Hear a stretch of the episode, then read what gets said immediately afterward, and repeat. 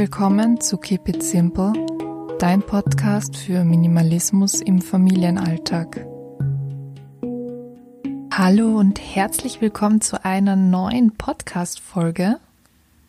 Heute erwartet dich mal wieder eine sehr, sehr ehrliche Folge, denn ich möchte das Thema Minimalismus nochmal ganz genau unter die Lupe nehmen.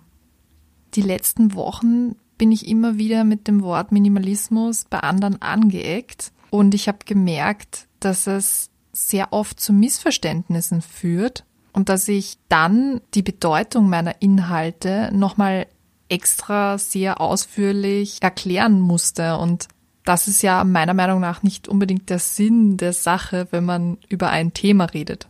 Damit meine ich jetzt, wenn es schon den Begriff Minimalismus gibt, der ja meine Inhalte abdecken sollte, dann müsste ich eigentlich diesen Begriff nicht nochmal immer und immer wieder erklären müssen.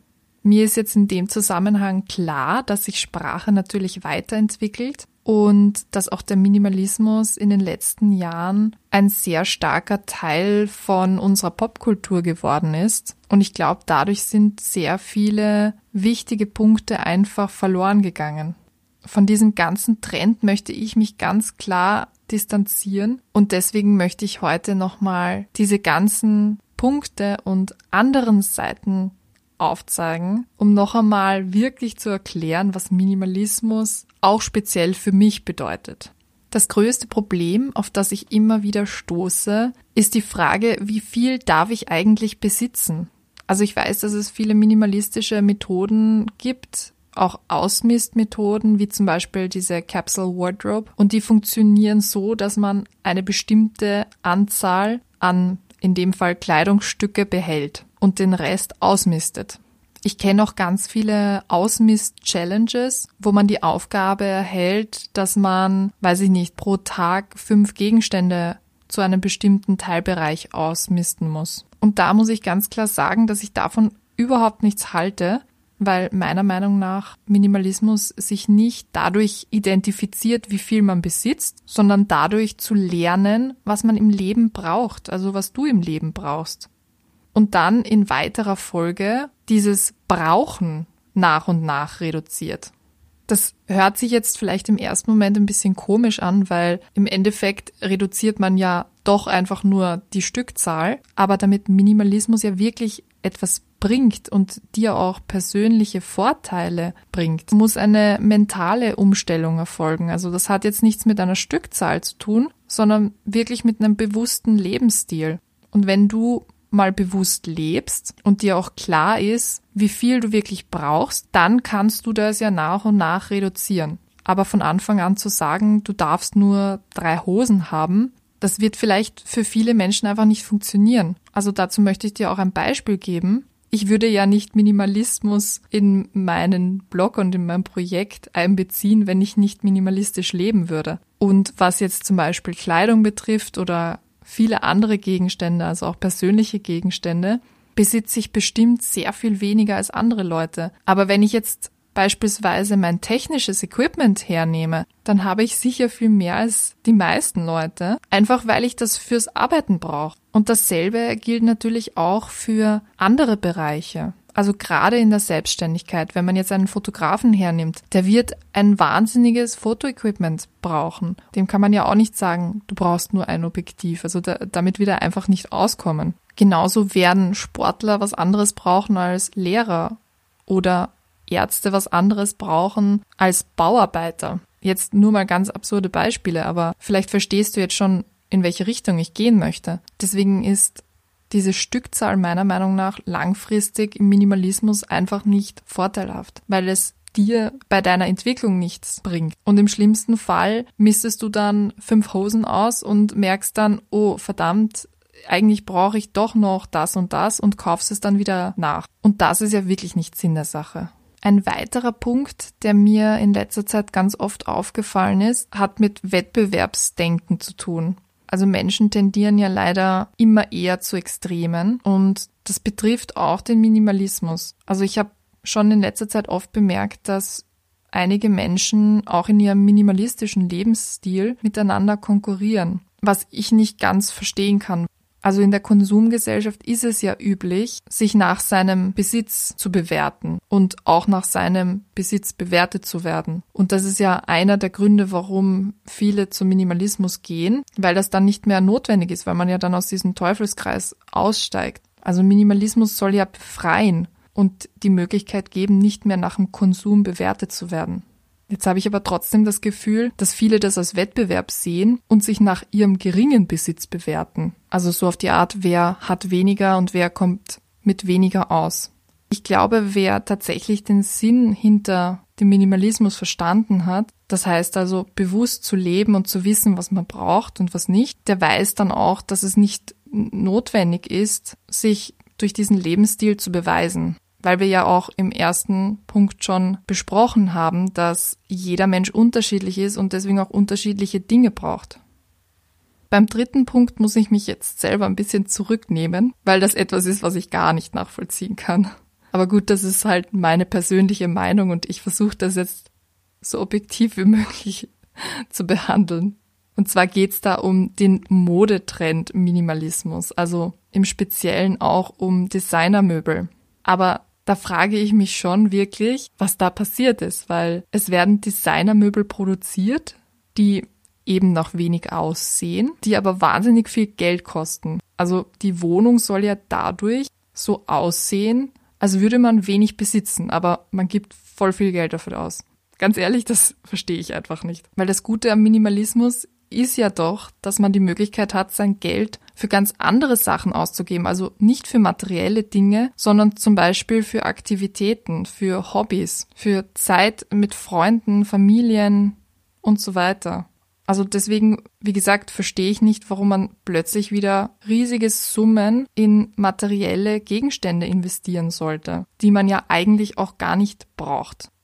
Das ist für mich wieder nur so eine Marketing-Schiene von vielen Unternehmen, die den Minimalismus nutzen und eben auch diesen Trend nutzen, um Gegenstände herzustellen, damit die doch wieder konsumiert werden. Also wie gesagt, für mich hat das nichts mit Minimalismus zu tun. Das ist wieder nur Konsum, der schön verpackt ist. Ein weiterer Punkt, den ich ganz spannend finde, ist die Aussage, dass sich nur reiche Menschen Minimalismus leisten können. Passend dazu habe ich auch letztens erst ein ganz tolles Zitat gefunden in einer Gruppe. Und dieses Mitglied meinte, früher war ich arm, jetzt bin ich Minimalist. Und das fand ich echt super. Also ich glaube, die Frage ist auch immer, wie man Armut definiert. Also manche Menschen haben dann vielleicht Kinder in Afrika im Kopf und bei anderen ist es dann vielleicht nicht ganz so extrem.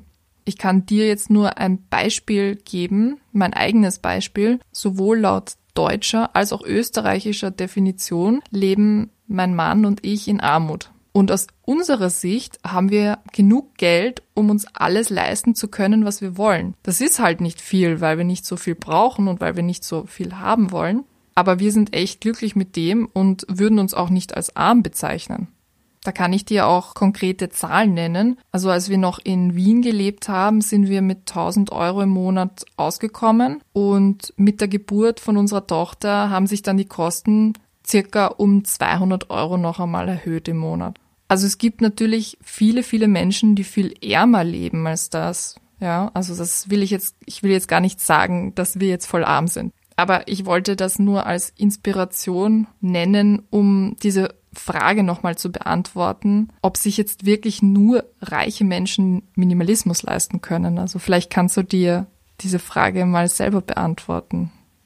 Ich weiß, ein großer Kritikpunkt am Minimalismus ist, dass einige Menschen der Meinung sind, dieser Lebensstil ist zu steril. Und dem muss ich auch ein bisschen zustimmen, weil die meisten Bilder von minimalistischen Wohnungen, die ich sehe, die sind einfach weiß und haben vielleicht einen ganz dezenten Farbakzent. Deko ist auch kaum vorhanden, was ja an sich nicht schlecht ist, aber es ist auch einfach nichts Persönliches da. Und natürlich gibt's dann wieder das andere Extrem, dass ein Großteil der Menschen viel zu viel unnötiges Zeugs in ihrer Wohnung haben, also auch was Deko und so weiter betrifft. Aber ich persönlich bin jetzt schon der Meinung, dass eine Wohnung auch Persönlichkeit haben kann. Also sie muss nicht steril ausschauen. Weil schließlich ist ja auch eine Wohnung ein Rückzugsort und ein Ort, an dem man sich wohlfühlen soll. Natürlich, wenn jemand es steril mag, dann ist das ja auch voll okay. Aber Minimalismus muss nicht unbedingt bedeuten, dass es steril ausschaut. Dann komme ich jetzt zu meinem letzten Punkt und zwar zu Minimalismus in Familien. Du wirst dich bestimmt erinnern, dass ich dazu schon mal eine ganz ausführliche Podcast-Folge gemacht habe.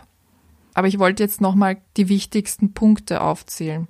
Was beim Minimalismus eine ganz entscheidende Rolle spielt im Kinderzimmer ist das Spielzeug. Und da habe ich ja eben in meiner Podcast-Folge schon erklärt, was der Unterschied zwischen Spielzeug und Zeug zum Spielen ist. Also Spielzeug hat immer eine vorgegebene Funktion und kann eigentlich so an sich nur als das verwendet werden, was es ist.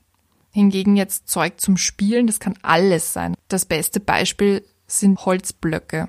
Da ist wirklich die Kreativität vom Kind gefragt und ob dieser Holzblock jetzt ein Auto ist oder ein Tier oder was zum Essen oder ein Haus oder sonst irgendetwas. Das hat keine bestimmte Funktion, das hat keine bestimmte Vorgabe, wie es verwendet werden kann. Und wie dir bestimmt jetzt aufgefallen ist, fördert dieses Zeug zum Spielen die Kreativität vom Kind ganz, ganz stark. Für die Entwicklung des Kindes ist also Zeug zum Spielen ganz wichtig, aber Spielzeug braucht es an sich nicht. Wenn jetzt allerdings das Kinderzimmer spielzeugfrei ist, dann musst du natürlich auch dem Kind Alternativen geben, also eben Zeug zum Spielen. Und wenn das jetzt eben der Hausschlüssel ist oder eine Geldbörse oder eine Trinkflasche oder sonst irgendwas, das ist ja wirklich egal, dann muss das Kind auch die Möglichkeit haben, mit dem spielen zu können. Es braucht Zeug zum Spielen. Welche Alternativen du deinem Kind gibst, das bleibt ja ganz dir überlassen. Und wenn du der Meinung bist, du möchtest eben nicht, dass das Kind mit dem Hausschlüssel spielt, dann ist das ja okay. Dann musst du dir einfach was anderes überlegen.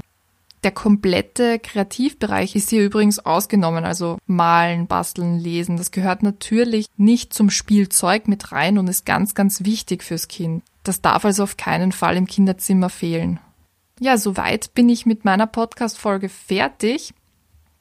Ich hoffe, dass sie sehr aufschlussreich für dich war und vielleicht noch ein paar Unklarheiten klären konnte. Ich habe jetzt für mich aufgrund der vielen Missverständnisse in der Vergangenheit beschlossen, den Begriff Minimalismus zukünftig aus meinem Sprachgebrauch in diesem Projekt zu streichen.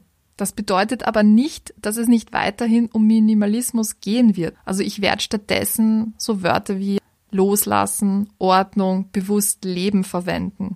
Einfach weil ich der Meinung bin, dass es besser erklärt, worüber ich rede und was ich auch mit meinen Inhalten meine.